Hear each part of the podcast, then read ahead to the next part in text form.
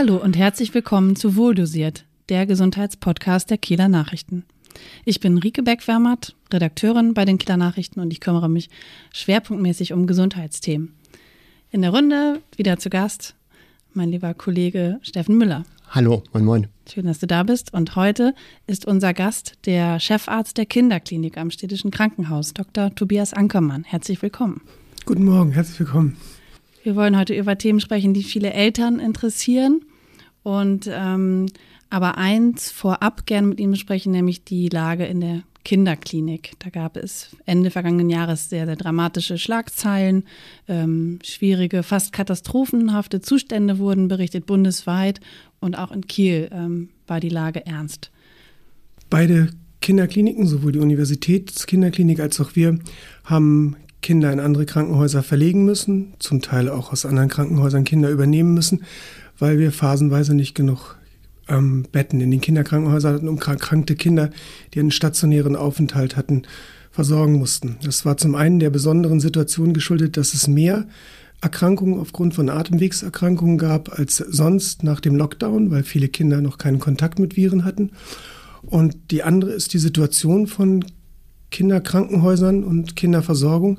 Über Jahre ist unter wirtschaftlichem Druck eine Anpassung an wirtschaftliche Gegebenheiten, an geschäftliche Strukturen durchgeführt worden, sodass eben in bestimmten Spitzenzeiten die Kapazitäten nicht mehr ausreichen. Und das ist überall so.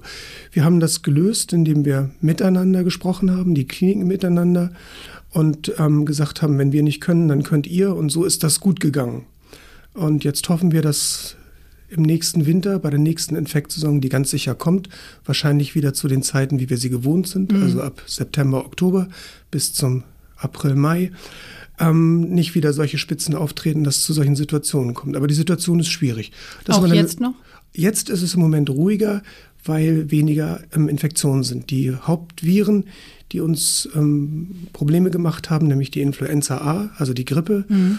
und das RS-Virus, ähm, die sind in ihrer Spitzensaison vorbei. Die laufen immer zeitlich gleich ab. Beide sind relativ früh gewesen in diesem Jahr. Und jetzt ist es eine Mischform von allen möglichen Viren, die es gibt, Durchfallviren, Atemwegsinfektionen. Aber es sind nicht so hohe Zahlen, dass wir in Not sind. Aber die Kliniken sind voll. Weiterhin voll. Was müsste denn passieren, dass wenn es ähm, in der nächsten Saison wieder zu so einem Peak kommt, zu bestimmten besonderen Ausschlägen, dass dann die Kliniken besser vorbereitet und ähm, ausgerüstet und ausgestattet sind? Was wir vor allem brauchen, ist Pflegepersonal. Wir haben Strukturbetten, die aber nicht ähm, versorgt werden können, weil es einfach an Kinderkrankenpflegekräften fehlt. Hier in Kiel ist ja die ähm, assoziierte Kinderkrankenpflegeschule an der Uni vor einigen Jahren ähm, deutlich in ihrer Kapazität runtergefahren wird. Das UKSH bildet zwar noch aus, aber wir haben eine generalisierte Versorgung. Keine Kinder spezielle, Keine Kinder spezielle Versorgung mehr. Ne? Pflegeausbildung mehr. Das ist ja eine bundesweite Entscheidung. Ja. Und da liegt das Problem, dass wir einfach zu wenig Fachkräfte haben.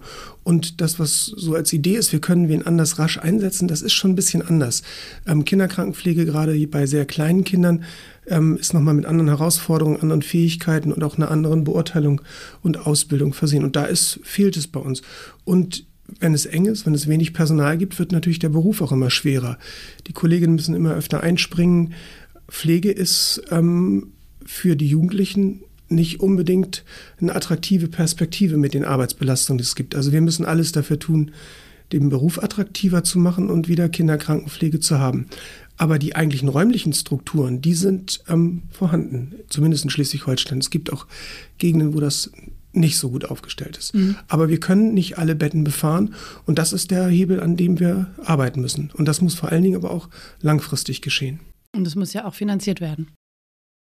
Tatsächlich sind diese Stellen zum Teil finanziert und wir mhm. haben eine Hoffnung mit den Versprechungen und Ankündigungen die jetzt gemacht worden sind, dass diese Strukturvorhaltung, also dass eben ja. gewissen Wellen in den Kinderkliniken etwas abläuft, ähm, dass wir so eine Unterstützung kriegen, um dann eben auch wirtschaftlich vernünftig arbeiten zu können. Und die Kinderkliniken sind strukturell unterfinanziert. Das ist so ein Systemfehler, der in diesem Abrechnungssystem entstanden ist. Mhm. Also wir Sie sind meinen das Fallpauschalensystem? Das Fallpauschalensystem. Ne? Und das ist so ein bisschen ähm, auch eine Hoffnung, dass da jetzt mit dem Bewusstsein, dass es eng ist, eine Bewegung kommt. Aber das sind alles langfristige Entwicklungen. Kurzfristig werden wir im nächsten Winter wahrscheinlich dastehen, wieder miteinander sprechen und müssen manchen Eltern sagen, wir müssen dich jetzt in den Krankenwagen setzen und irgendwo hinfahren. Oder wir werden wieder Kinder, was vorgekommen ist aus Hamburg, Neumünster, Rendsburg oder woanders her übernehmen oder die Kollegen in den anderen Krankenhäusern von uns. Sie glauben, dass das nächstes Jahr wieder so laufen wird?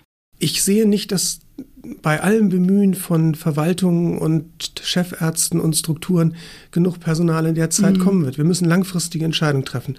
Auch die ähm, Generalisierungsentscheidung in der Krankenpflegeausbildung muss man wahrscheinlich jetzt an so einem Punkt überdenken. Wir brauchen Fachleute für Kinderkliniken.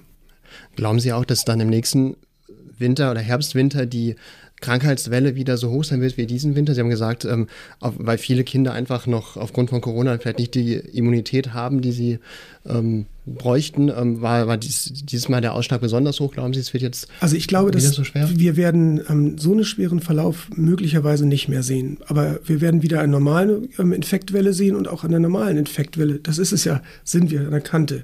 Wir haben eigentlich wenn man ganz ehrlich ist, nicht erst jetzt, als es so hochgepoppt ist, sondern schon lange vor der Pandemie, haben wir eine Situation in jedem Winter gehabt. Es wurde nur nicht so laut darüber geredet.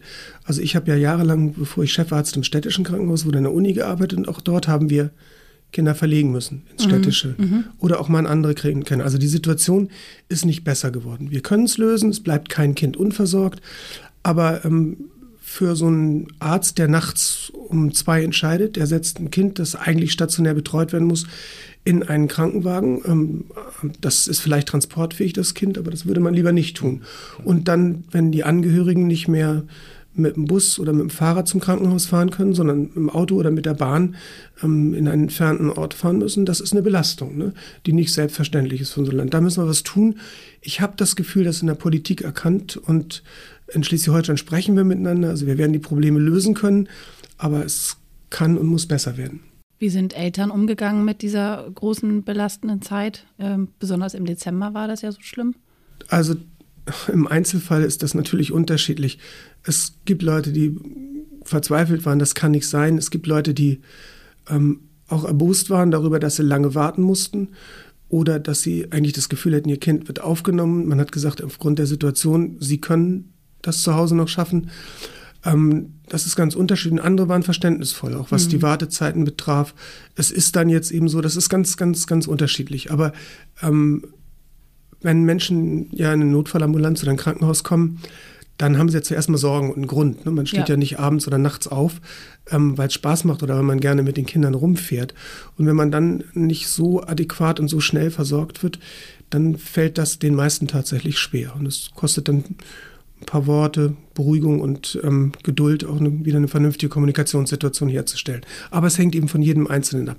Eltern gehen aber in aller Regel ähm, in der Masse damit verständnisvoll um. Wie ist denn der generelle ähm ja, das generelle Aufkommen ähm, bei Ihnen in der, in der Kinderklinik? Also sehen Sie sich als, als Notaufnahme tatsächlich äh, für, für Kinder oder wie Wir sind Sie sich definieren? Am städtischen Krankenhaus ist die ähm, ist der kassenärztliche Notdienst lokalisiert. Die Kinderärzte sind dort am Mittwoch, äh, Montag, Dienstag, Donnerstag und Freitag von 19 bis 21 Uhr und Mittwoch von 17 bis 21 Uhr, also als kassenärztliche Vereinigung, ähm, also als Kassenärzte dort, am Wochenende von 10 bis 21 Uhr. Und danach übernehmen wir ähm, Notfälle, ernstzunehmende Kinder. Aber wir haben im strengen Sinne keine Personalvorhalte für eine Notfallambulanz. Mhm. Im, auch in der Uni ist das so. Also wir, wir machen das und keiner wird von der Krankenhaustür weggeschickt. Um Himmels Willen. Ähm, aber es kann eben zu Wartezeiten kommen, denn die Ärzte, die dort sind, sind für schwerstkranke Kinder auf den Stationen zuständig. Beide Kliniken, ähm, wir im städtischen, wir sind das Schwerpunktkrankenhaus der Stadt. Wir versorgen jeden, der zu uns kommt. Aber es ist eine strukturelle, nicht ganz, ganz eindeutige und saubere Situation. Und man kann eine gewisse Anzahl von Leuten machen, aber wir müssen dann manchmal eben zusätzlich Personal vorhalten und zusätzlich Personal reinrufen beim hohen Personalanfall. Und das, wenn sich das so einspielen würde, müssten wir Strukturnachbesserungen machen. Mhm. Ähm, es gibt immer wieder Geschichten darüber, dass Eltern mit, mit Kindern in diese Anlaufpraxen gehen, die vielleicht doch am Ende gar nicht so schlimm krank sind. Also gibt es auch in diesen ähm, Kinderanlaufpraxen, gibt es auch da diese Fälle, wo, von denen viele immer sprechen, also ähm, banale Symptome und man könnte es eigentlich auch anders kurieren? Ja, das gibt's. Das sind Gott sei Dank aber auch die meisten. Ähm, das ist aber ähm, schwierig, das mit einem Perspektivwechsel zu beantworten. Man kann das natürlich sagen, aus der Sinne desjenigen, der Verantwortungsstrukturen vorhalten soll, sagen, die meisten brauchen es gar nicht. Und dann kann man es zu dem sehen, der kommt und der hat ja einen gewissen Grund, der ist in Not und der ist in Sorge und der will eigentlich eine Betreuung haben. Und ähm, wahrscheinlich kommen wir im Vergleich zu anderen Ländern, ähm, gehen Eltern, Patienten früher zum Arzt und häufiger. Das kann man gut nachzeigen. Aber es ist eben schwer im Einzelfall das zu entscheiden. Und insbesondere bei kleinen Kindern ist die Beurteilung, ob eine ernste mhm. Situation vorliegt, nicht so einfach. Und ähm, ich tue mir schwer sozusagen, ähm, kommen Sie nicht. Man kann Kriterien besprechen, ja, und die meisten müssen nicht unbedingt und müssen nicht sofort behandelt werden, ähm, brauchen nicht sofort einen Arzt, aber manchmal ist das Urteil eben wichtig, um auch zu beruhigen. Mhm. Und ähm, ein bisschen ist es immer noch so, dass wir als Ärzte eigentlich den Grundsatz gelernt haben, dass nicht unsere eigene objektive Bewertung, sondern die subjektive Bewertung des Patienten und der Eltern Maßstab für die Versorgung sein soll. Mhm. Das ist so ein Grundsatz, den wir versuchen zu halten. Aber in der Anspannung muss man eben manchmal sagen, nein, Sie müssen warten. Ähm, Sie kommen erst später dran, ähm, weil es einfach nicht dringlich ist. Das gibt's. Aber also es ist eine Frage der Perspektive. Das ist mir wichtig. Wir wollen keinen wegschicken, auch wenn wir manchmal warten lassen müssen und manchmal denken, okay, die Zeit. Denn jeder Kontakt braucht seine Zeit, bis man verstanden hat, worum es geht. Ja, ganz genau. Mhm. Das heißt auch ein, ein Kind, das mit beispielsweise einem einfachen Husten kommt, wird trotzdem untersucht, behandelt, wird nicht gesagt, gehen Sie zum Hausarzt oder äh, gehen Sie in die Apotheke. Um es kann Situationen geben, wo das der Fall ist, aber meist kommen die Kinder ja, also die Klinikkontakt ist ja außerhalb der Öffnungszeiten. Mhm. Während der Öffnungszeiten der kassenärztlichen Versorgung, also während die Praxen offen sind und während die ähm, Notfallambulanz oder die ähm, Anlaufambulanz noch sind, sind wir auch gar nicht berechtigt, so eine Versorgung als Krankenhaus durchzuführen. Ne? Das heißt, da müssen wir eigentlich streng genommen sagen, ihr müsst zum Arzt gehen aus rein rechtlichen, abrechnungstechnischen Gründen. Nicht? Das ist eigentlich nicht unser ähm, Auftrag und dann kann dann die KV sagen, Mensch, Kinder, das macht ihr, das sind unsere Patienten eigentlich. Ne? Mhm. Aber außerhalb dieser Zeit, ja, werden die angeguckt. Es gibt bei bestimmten Symptomen, Sie haben jetzt Husten genannt, ein Warnzeichen, ähm, wo man sagt, das bedarf einer weiteren Abklärung, aber das, davon muss man sich überzeugen. Und das ist gerade bei Kindern eine ärztliche Tätigkeit. Ähm, mit welchen Krankheiten kommen denn Eltern in die Kinderklinik? Also, also im Wesentlichen sind es ähm, Erkrankungen durch Erkrankungen durch Infektionen. Also Infektionen der Atemwege mit Fieber, mit eben zum Beispiel mit Husten, gerade nachts, nächtlicher Husten, ähm, Fieber, Trinkverweigerung, das ist sowas, was kleine Kinder bedroht. Nicht? Durchfälle, also, Erbrechen. Durchfälle, Erbrechen, alles das, was eben mhm. Symptome von Infektionserkrankungen sind. Dann kommen natürlich auch ähm, ähm, klassisches so Bauchschmerzen, also ein Appendizitis, Appendizitis-Verdacht, also die Entzündung des Blinddarms. Das sind so Dinge, die häufig auflaufen, also Bauchschmerzen wäre dann dabei. Dann gibt es eben auch neurologische Symptome. Es gibt auch mal Fremdkörperaspirationen, also dass ähm, irgendwas eingeatmet worden ist von kleinen Kindern. Verschluckte Fremdkörper, ähm, Insektenstiche, ähm, äh, dann natürlich auch Frakturen und Verletzungen. Eigentlich all das, was Kindern passiert. Kopfensturz. Mhm. Fieberkrampf, das ist so das Spektrum der okay. Notfälle einer Ambulanz. Eigentlich aber das, alles das, was man sich eben denken kann. Das wird ja nicht so recht unterschieden, sondern dann in so einer Situation von den Kinderärzten, die zuerst den Kontakt haben, sortiert und angesehen. Die ähm, Kinder, die dann bei Ihnen tatsächlich ähm, auch in der, in der Klinik liegen, wie lange liegen die ungefähr da? Mit, mit was und auch mit, mit was für, für Erkrankungen, die wirklich also bei aufgenommen werden? Bei typisch ist bei Atemwegserkrankungen ist die Verweildauer zwischen drei und fünf Tagen. Wenn es zum Beispiel eine S-Virus-Infektion bei einem Säugling, Säuglinge sind die Kinder vor dem zwölften Lebensmonat, ist die liegen länger. Die haben so eine Verweildauer von einer Woche, gelegentlich bis sie wieder selber vernünftig essen können und keine zu, unter Umständen zusätzlichen Sauerstoff brauchen. Aber die ähm, Kinder mit äh, Infekten in der Regel zwischen zwei Nächten und drei Tagen. Das ist so die mittlere Verweildauer bei den Notfallpatienten. Aber wenn einer sehr stark ausgetrocknet ist oder eine Intensivversorgung ist, kann es auch heutzutage noch mal längere Aufenthalte geben. Aber mittel sind es zwischen zwei und vier Tagen. Wann ist denn überhaupt aus Ihrer Sicht der, der Zeitpunkt gekommen, dass ein, ähm, ja, dass Eltern ihr Kind in die Klinik bringen, beispielsweise mit, mit hohem Fieber? Also Fieber per se ist kein Grund äh, für eine klinische ärztliche mhm. Versorgung, aber Warnzeichen sind also zum Beispiel ähm, Hautveränderungen, Warnzeichen ist eine erschwerte Atmung, also wenn die Atmung sch wesentlich schneller ist als sonst oder sie ist angestrengt. Darunter versteht man, dass es zu Einziehungen kommt in den Zwischenrippenraum oder ähm, im Hals oberhalb der Schlüsselbeine oder zwischen dem Bauch und den Rippenunterrand. Wenn das Kind so erschwert atmet, dass der Brustraum sich dort einzieht, dann ist sie alle Zeichen der Austrocknung, also wenn die Windel nicht mehr nass ist, mhm. wenn keine Tränen mehr gebildet werden, wenn die Lippen trocken sind, das Kind weiter erbricht, Veränderungen des Bewusstseinszustandes, das sind schon Warnsymptome, wo man was tun muss, wo man was angucken muss. Aber generell fängt natürlich alles mit einem harmlosen Symptom an und ähm, was ich eben genannt habe, sind eigentlich schon echte Warnzeichen, wo man auch über eine Notarztkonsultation nachdenken darf. Ähm, also es ist schwierig, gerade bei kleinen Kindern. Ich würde sagen, wenn eine Mutter sich unsicher fühlt beim Kind im ersten Lebensjahr und vor dem sechsten Lebensmonat allemal, mhm. dann ist das eine Legitimation, es einem Arzt zu zeigen und dafür muss auch ein Arzt da sein, weil die Dynamik von Krankheitsprozessen bei kleinen Kindern schnell sein kann. Es ist sehr, sehr selten, dass wirklich schlimme Dinge passieren, aber es kann schnell sein und es bedarf dann einer Beurteilung, die man oft nicht kann. Das kann man bei den eigenen Kindern, ich kann das aus guter eigener Erfahrung berichten, noch viel schlechter, als man das bei anderen kann. Ich war, Auch als Profi. Ich war acht Jahre lang Kinderarzt, lange noch Profi ist oder ich. Ich war acht Jahre Kinderarzt, als ich meinen ersten ähm, ähm, Sohn bekam. Und ähm, es war alles neu und ich war beim ersten Fieber genauso unsicher wie jeder andere Vater ähm, irgendwie auch. Und es gab ihm keine Professionalität. Und dann ist es gut, wenn jemand guckt. Und wenn eine Mutter Angst hat und in Sorge ist, dann ist das ein Grund, dass ein Arzt sich das Kind anguckt. Mussten Sie mit Ihren Kindern einmal in die Notaufnahme? Ähm, wir haben ja, also wir haben alles gemacht, was ansteht, Arzt-Ehepaar nimmt. Wir haben beim zweiten eine Appendizitis übersehen, ihn mit Bauchschmerzen also zur eine Schule. Blinddarmentzündung. Eine Blinddarmentzündung mhm. übersehen, ihn mit Bauchschmerzen zur Schule geschickt. Und wir haben ähm, mit einer Folgeerkrankung von einem Zeckenstich den Ältesten ins Krankenhaus gebracht. Also ich habe das auch alles aus der Perspektive erlebt. Aber eine echte Notfallvorstellung kann ich jetzt eigentlich nicht erinnern. Aber meine Kinder waren eben, die hatten wirklich dann so schwere Erkrankungen, immer das auch eindeutig war, dass sie nachher ins Krankenhaus mussten und die Dinge, wo man sich einen Rat holt, das war dann aus unserer Sicht eindeutig.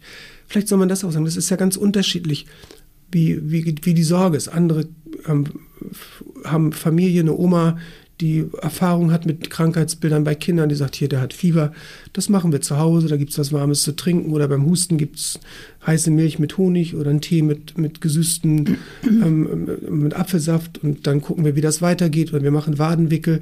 Also die helfen sich selbst und können gut einschätzen, ob das Kind bedroht ist und andere können das nicht so. Aber wer Angst hat, der soll Hilfe bekommen. Mhm. lieber einmal so viel als einmal zu wenig. Ja. Ein, ein Schlenker nochmal zum Thema Fiebersäfte. Ich kann mich nicht erinnern, als ich klein war, dass es sowas schon gab. Also, ähm, aber heutzutage gehört es ja zur Standard-Hausapotheke in vielen Familien. Ja, also ähm, ich weiß jetzt nicht ganz genau, ich, für mich ist es immer präsent gewesen. Ich kann, kann jetzt gar nicht sagen, mhm. seit wann wir Paracetamol haben sind ja, und, und Ibuprofen, das sind ja sehr alte Wirkstoffe. Ja. Also Fieber muss man per se nicht senken. Das ja. ist ähm, eine physiologische Reaktion der Entzündung.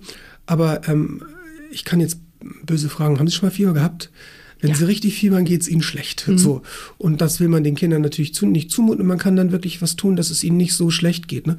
Viele Kinder, die hochfiebern, die trinken deswegen nicht, denen ist einfach nicht gut. Wenn man ihnen was gibt, können sie wieder trinken. Also es macht schon irgendwie Sinn, so eine Therapie zu machen. Klar kann man Fieber mit anderen Mitteln senken und auch die Symptome von Infektions durch Infektionen hervorgerufenen Erkrankungen mit anderen Dingen lindern. Aber man darf die nicht verteufeln, die haben ihren Sinn. Also man muss kein Fieber senken, aber diese Medikamente, die in Anführungsstrichen Fiebersäfte, die helfen eben auch gegen Gliederschmerzen und gegen entzündliche Prozesse, Halsschmerzen ja. und haben deswegen Effekt, sodass die Kinder wieder Flüssigkeit zu sich nehmen können und der Heilungsprozess beschleunigt wird. Also ganz, ganz verkehrt sind sie nicht. Mhm. Aber sie sind kein, sie sind kein Muss.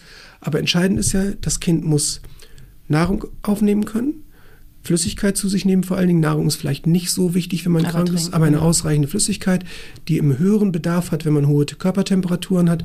Und wenn das nicht möglich ist, dann macht es schon Sinn, äh, Medikamente zu geben, die das wieder ermöglichen. Mhm. Also so ganz in die falsche Ecke würde ich ja. diese Medikamente dann, da nicht tun wollen, auch wenn sie nicht immer notwendig sind und man mit anderen Wegen kann. Aber wenn es nicht mit anderen Wegen geht, ist es gut, dass wir diese Mittel haben. Also ich kann aus eigener Erfahrung berichten, dass es Wunder wirken kann, wenn ähm, das Kind gerade noch über 35 Fieber hatte und äh, eine Stunde oder so, nachdem es äh, Fiebersaft bekommen hat, ist es wie ausgewechselt, ähm, kann wieder spielen, kann wieder fröhlich sein, essen, trinken, alles ist, äh, als wäre nie etwas gewesen. Das ist fast äh, erschreckend, muss ich sagen. Man kann ja auch mal fragen, was, was machen wir denn, wenn es uns schlecht ja. geht? Ne? Mhm. Und wir merken ja auch, dass man dann wieder sein, zumindest die Verrichtungen, die dringend notwendig sind, selber wieder machen kann. Nein, das gehört hin. Gott sei Dank sind sie ja jetzt auch nach einem kurzen Engpass wieder besser verfügbar. Mhm. Gibt es denn ähm, eine Anzahl an Tage, wie lange Medikamente genommen werden sollen, wenn Sie sagen, die Kinder können auch mit guten Tipps Medikamenten zu Hause behandelt werden, dass man sagt, ab fünf, sechs, sieben Tagen dann vielleicht doch mal zum Arzt, wenn keine Besserung also, eintritt? Erstmal habe ich ja vorhin gesagt, es gibt gewisse Warnzeichen, die müssen früh zu einer Vorstellung führen. Hautveränderung, Bewusstseinsveränderung, eingeschränkte Trinkleistung, erschwerte Atmung, Veränderungen, Wesensveränderungen, also das Kind benimmt sich nicht so wie sonst. Das sind so Zeichen, die absolute Warnzeichen sind. Und da muss man sagen, Infekt gibt so den uralten Großmuttersatz, kommt drei Tage, bleibt ja. drei Tage, geht drei Tage. Und es dürfen auch mal sieben oder neun sein. Wenn das Kind trinkt und gut beieinander bleibt, dann ist das ein normaler Verlauf. Ne? Man kann dann auch wirklich über den Zeitraum Medikamente nehmen, wenn, wenn es nicht diese wichtig besonderen ist, Veränderungen gibt. Wichtig ist, man, wir Ärzte nennen das therapeutische Breite. Man kann das eine Zeit lang machen, aber es muss dann immer im Dosisbereich sein. Man darf nicht beliebig die Dosis erhöhen. Besonders problematisch ist das Paracetamol, das eine sehr schmale therapeutische Breite ist. Die Dosis zwischen guter, harmloser Dosis und gefährlicher Dosis ist sehr schmal. Also da sollte man sich wirklich an die Dosisanweisungen, die gegeben worden sind und die aus den Waschzetteln hervorgehen, mhm. am besten vom Arzt oder Apotheker nochmal kontrolliert halten. Das gilt natürlich für alle Medikamente, aber beim Paracetamol ist es kritisch, weil da Gift und gute Wirkung eng beieinander liegen. Ibuprofen sollte man natürlich auch nicht überdosieren, aber das ist da nicht ganz so gefährlich. Auch Nasenspray ist ja auch so ein Thema, das ähm, natürlich Eltern gerne Kindern verabreichen, besonders nachts, damit man schlafen kann. Kommt drauf an, welches Nasenspray. Gibt auch Kochsalz-Nasensprays. Ich weiß, genau. Aber die, die ähm, zum Gefäß zusammenziehen und damit zu einer verminderten Sekretion und Abschwellen der Nasenschleimhaut fehlen, die sollte man idealerweise nur kurz geben, nur für drei Tage. Ja. Dann schwächt sich ohnehin die Wirkung ab. Der lateinische oder griechische Ausdruck dafür griechisch ist Tachyphylaxie, Wirkungsabschwächung, weil die Mechanismen der Rezeptoren dann abnehmen. Also länger bringt es nichts und dann sollte man das auch nicht geben. Und mit großen Mengen bei sehr kleinen Säuglingen, insbesondere vor dem dritten oder sechsten mhm. Monat, mit den Nasentropfen zurückhaltend sein, weil die tatsächlich in solcher Menge aufgenommen werden, dass sie ähm, ernste systemische, also im ganzen Körper auftretende Nebenwirkungen haben können. Selten, aber zurückhaltend bei den sehr kleinen Kindern, da sollte man dann doch nochmal einen Arzt fragen. Ja, es ist ja auch ratsam mit, mit Kindern, die unter oder die nur wenige Monate alt sind, sowieso schon bei einem Schnupfen zum Kinderarzt zu gehen. Ne? Das ja, habe ich jedenfalls auch gelernt, als meine Kinder noch so klein waren. Der Schnupfen ist vielleicht so, wenn es sonst dem Kind gut geht und es trotzdem trinken kann, nicht so, aber im Zeichen einer Infektion, Fieber, da würde ich dann mhm. schon sagen, dass man noch einmal okay. zeigt. Es sei denn, man kann es sicher sehr gut beurteilen. Ich glaube, ich bin auch immer, also als die Kinder ganz klein waren, eher schneller zum Arzt gegangen. Das hat sich jetzt mittlerweile etwas gedreht. Aus Erfahrung gelernt. ja.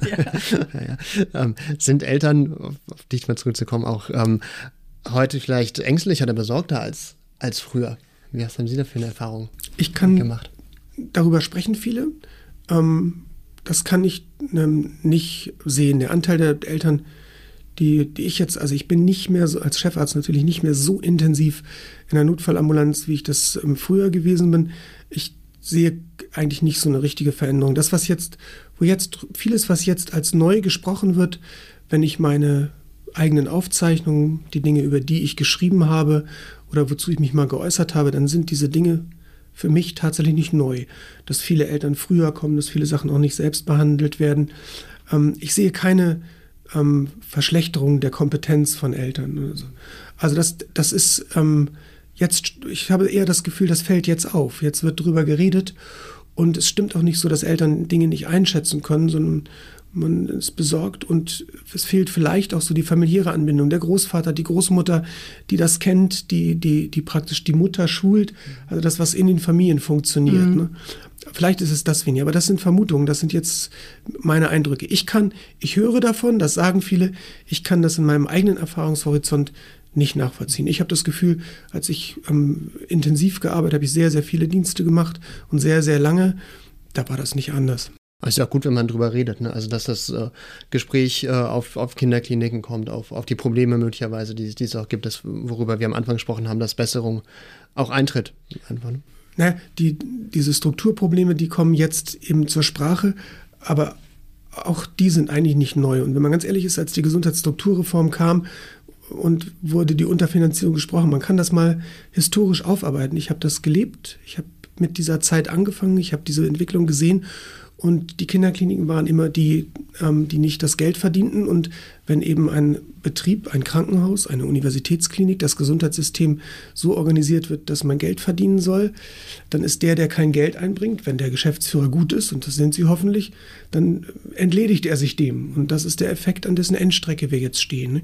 Und wir müssen uns eben gesellschaftlich entscheiden, ähm, wie viel Geld wollen wir ins Gesundheitssystem stecken. Das kann ich hier nicht im Podcast klären, da kann ich meine eigene Meinung sagen und Gedanken, aber das ist eine gesellschaftliche Entscheidung. Wie viel wollen wir wofür ausgeben? Und das ist, glaube ich, gut, dass darüber jetzt gesprochen wird. Ich fand die Pandemie scheußlich, aber viele Dinge hat sie jetzt angestoßen, die vorher vielleicht nicht so akzentuiert besprochen worden wären. Das ist ja in vielen ähm, Themenbereichen passiert. Stichwort Digitalisierung. Ja, auch. Ne? Also nicht nur in Krankenhäusern und äh, Gesundheitswesen. Sehen Sie eigentlich dann noch anderweitig Verbesserungsbedarf in der Kinderklinik des Städtischen? Wir sind ähm, im Moment mit dem, was wir machen wollen, gut aufgestellt. Ich würde gerne, ähm, wie immer, einen Arzt mehr haben, vielleicht sogar zwei. Ich würde mir wünschen, sehr viel mehr Schwestern zu haben, auch um die, die da sind, das tragende Personal zu entlasten.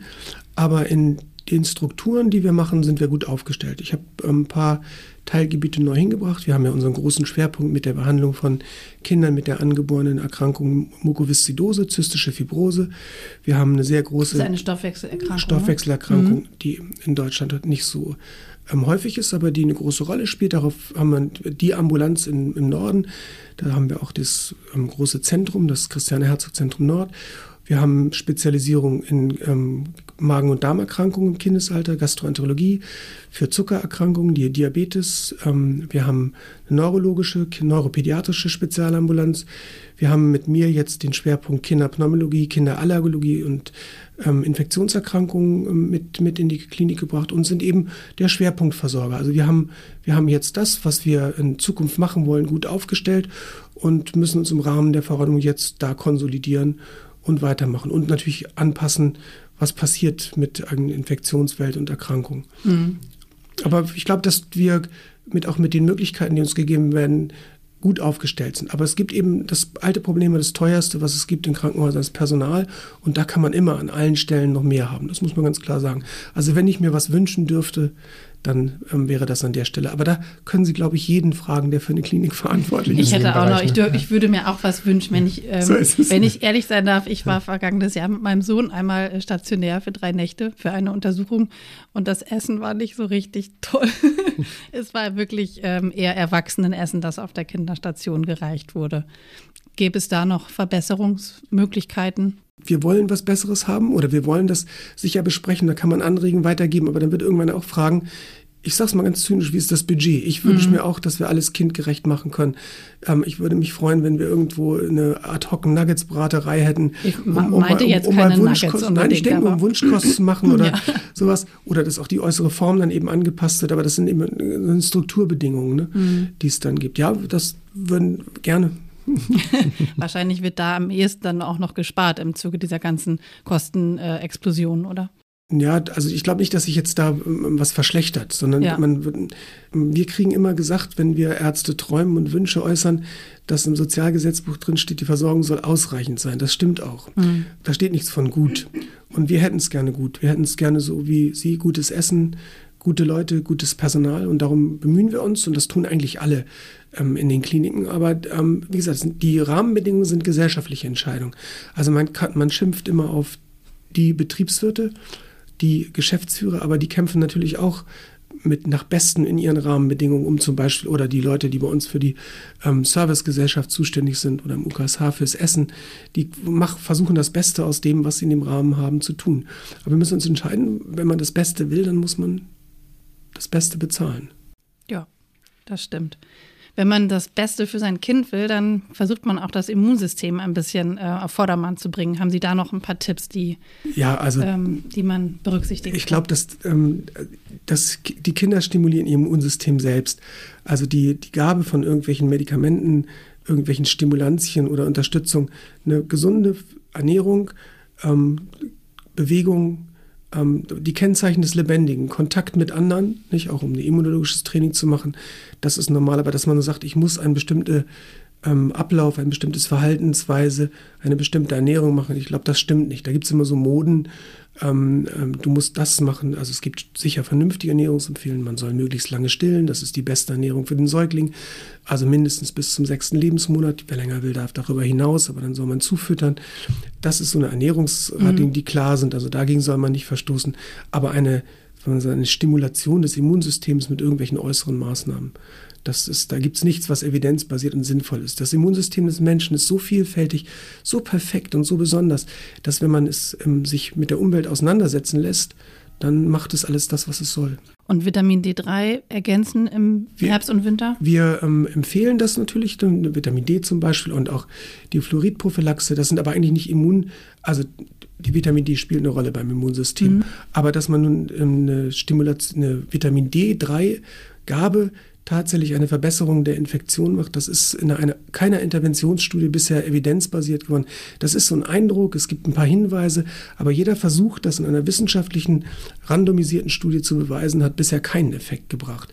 Also, dass die Kinder nun weniger bekommen, wenn man es gibt. Wenn Mangel vorliegt, muss man Vitamin D geben und man zusätzliche Substitution hat äh, vernünftig keinen Nachteil. Aber dass man nun dann das Immunsystem besser stimuliert, das ist nicht der Fall. Achtung, es gibt aber angeborene Erkrankungen, mhm. bei denen Vitamin D3 gegeben werden muss, um eine normale Effektabwehr zu garantieren. Also die führen dann zu besonderen äh, seltenen Erkrankungen. Das sind aber ganz, ganz, ganz, ganz seltene Erkrankungen, die nicht ähm, so verbreitet sind, dass man das bei jedem gerechtfertigt geben kann. Vitamin D-Prophylaxe zur, zur Vorbeugung der Knochenerweichung, der medizinische Name Rachitis im ersten Lebensjahr, das ist empfohlen, das ja. ist Standard. Und bei Mangel ja, bei anderen muss man sagen, im Moment keine wissenschaftliche Evidenz. Kann später noch kommen mit dem derzeitigen Wissen, aber ähm, würde ich es nicht zwingend und immer machen. Und was würden Sie sagen, wie viele Infekte im Jahr sind normal? Also wir wissen, ähm, es gibt zwei große ähm, Untersuchungen, die sich damit beschäftigt haben, die immer wieder zitiert werden. Die eine ist in den USA gemacht worden, die wird die Tecumseh-Studie genannt, die andere in Deutschland, die Multiple Allergiestudie, die sagen, dass in den ersten Lebensjahren in Deutschland bis zu acht Atemwegsinfekte ähm, pro Lebensjahr noch normal sind, im Mittel zwei bis vier. Wenn Sie jetzt drei Kinder haben und die immer versetzt krank werden, jeder Infekt 14 Tage dauert, haben Sie immer ein Arbeitet verrotztes Kind. Ne? Das ist mhm. gefühlt mhm. die Härte, aber das ist die Realität. Und das nimmt dann ab, ähm, etwa zum zwölften Lebensjahr hin, dass man dann so wie wir Erwachsene null bis zwei Infekte pro Jahr hat, meist Atemwegsinfekte. Ja. Durchfall haben wir seltener, etwa ein bis alle vier Jahre. Das ist so die normale Häufigkeit. Alles klar. Vielen Dank, Herr Dr. Ankermann, für Ihren Besuch. Ähm, war uns eine große Freude und wir haben einiges mitgenommen wieder. Danke für Ihre Zeit. Dankeschön. Tschüss. Tschüss.